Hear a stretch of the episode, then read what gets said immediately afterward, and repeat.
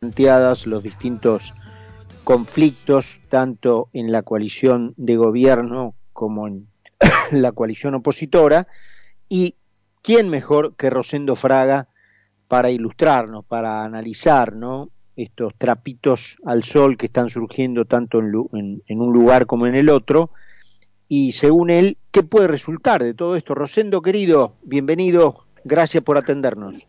¿Qué tal, Carlos? Gracias por llevarme a mí. Bueno, al contrario, sabes que siempre te agradecemos tu tiempo.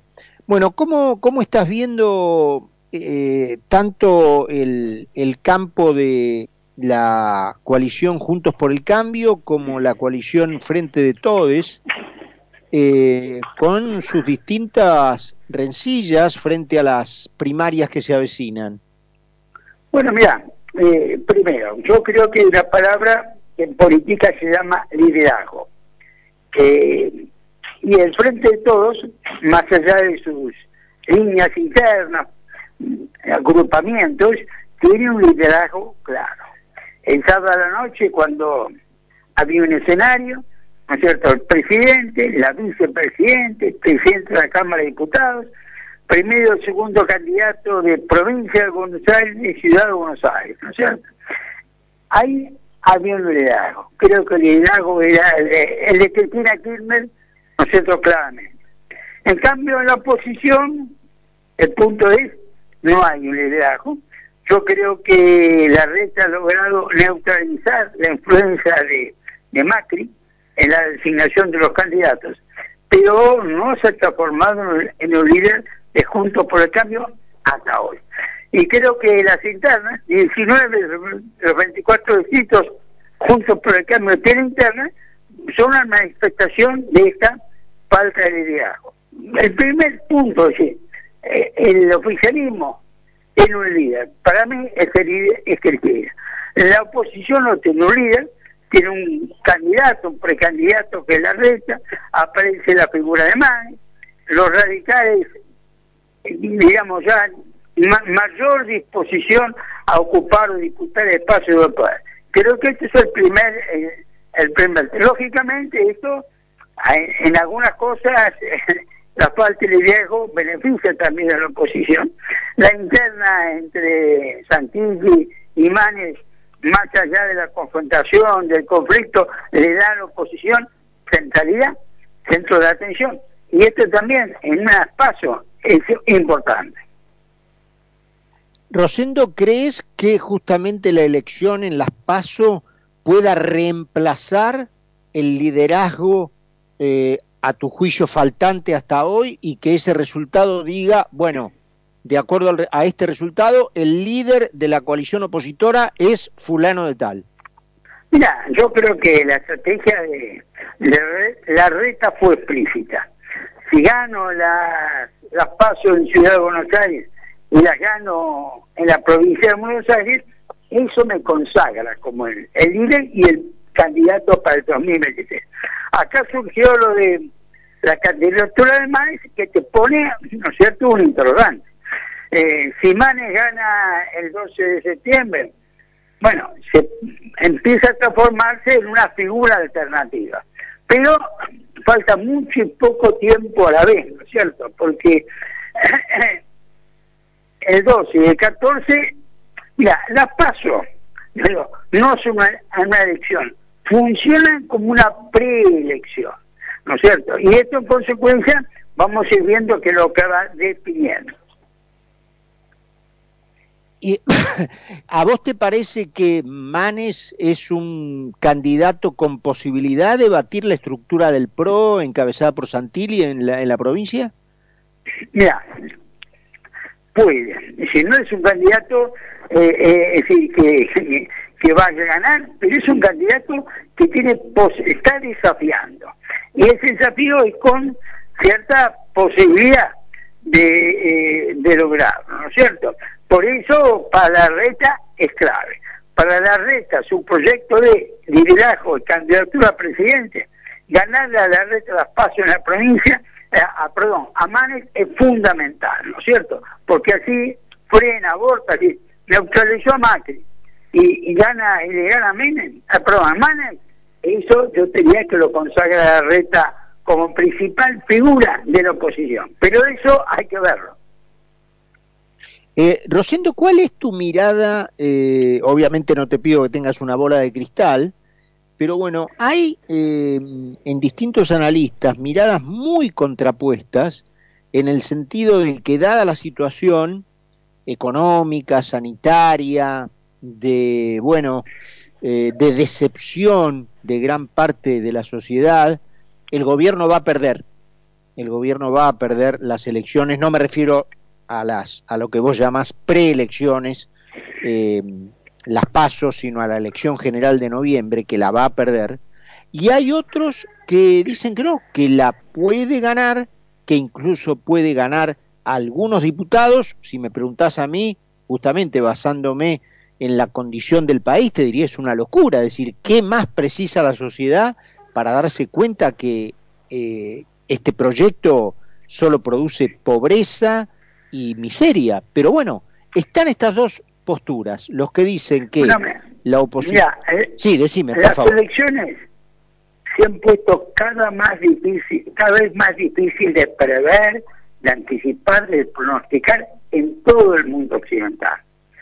Eh, si tomamos la región, las elecciones de, de Chile constituyentes y primarias para candidatos fueron una sorpresa total.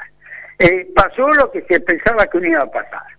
Si vamos a, Perú, hace 90 días, pensar que Castillo podía estar asumiendo la presidencia era impensable. Era impensable. Era, era improbable que llegara a la segunda vuelta en, Perú. Entonces, observemos, este, eh, la política se ha hecho mucho más fluida, ¿no es cierto? Y vos fíjate, dos países muy próximos, últimos que han realizado elecciones, hemos tenido realmente sorpresa. Yo acá no veo, a ver, no veo una sorpresa, se ve una situación eh, de incierta incertidumbre. La elección depende de tres cosas, lo económico-social, eh, la pandemia, en particular la vacunación, y las coaliciones electorales. ¿no es lo mismo 40 que 30 días, que es el tercer punto. Pero, ¿cuál es el, punto? Es decir, no podemos descartar que el oficialismo gane por un voto la provincia de Buenos Aires. Va a depender, por ejemplo, de cómo le va Randazo, pocos votos, por eso pueblo local puede decidir qué pasa con las pasos de, de todo para el cambio, si quedan heridos, si no quedan, si no quedan heridos. Es decir, hay una serie de cuestiones que no las sabemos. Claramente el país tiene, yo dos tercios bien definidos, ¿cierto? uno en torno al kirchnerismo y otro que es claramente opositor. Ahora, al medio un sector que fluctúa, ¿no es cierto? Y de acuerdo a eso, las elecciones pueden cambiar. Pero si vos observás, inclusive, eh, los últimos resultados electorales en Occidente, hay una marcada tendencia a que los electorados se comportan en forma impredecible. Rosendo, ¿cómo ves eh, este sector para llamarlo genérica y rápidamente liberal o libertario, una parte de los cuales finalmente en Capital por lo menos han decidido participar de la interna de Juntos por el Cambio con Ricardo López Murphy, otros van separados por el lado de Javier Milei en la ciudad y José Luis Espert en la provincia, pero muchos coinciden en que con un discurso eh, fuerte y bueno y pertinaz eh, y, y, mantenido durante largo tiempo han logrado penetrar especialmente en una franja joven de la sociedad que hoy entre un 15 y un 20% de los jóvenes se declaran liberales. Jóvenes, por supuesto, en eh, edad de ¿Cómo, ¿Cómo te imaginas la influencia de ese fenómeno? yo te agregaría el hecho que ese sector creció por el, por el, rol de la reta. En la medida en que la reta tuvo una actitud dialoguista, evitó la confrontación con el gobierno nacional, eso contribuyó a que el espacio libertario crezca también, ¿no es cierto? hay una correlación. ¿Cierto? Que es decir, un, un liderazgo de la red implica un liderazgo, eh, llamémoslo, es un mensaje de no confrontación. Eso tiene bastante que ver con el auge o crecimiento, ¿no es cierto?, del libertario.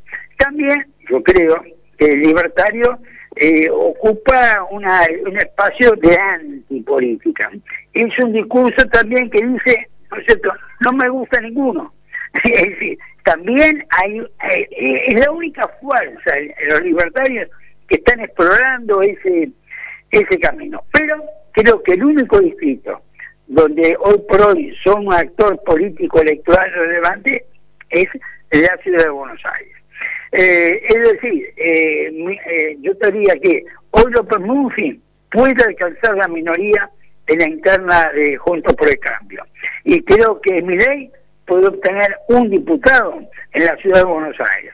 Es decir, ninguno de los dos va a producir algo definitorio, pero van a marcar que una parte del electorado opositor no se siente representado con una conducción pro-dialoguista.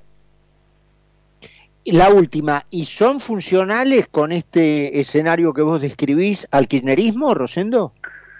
En una legislativa no. Si fuera una presidencial, podrías hacer este planteo.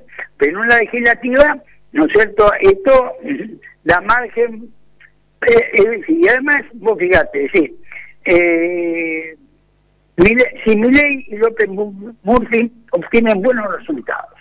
Yo creo que eso lo perjudica a la reta, pero no lo beneficia al kirchnerismo.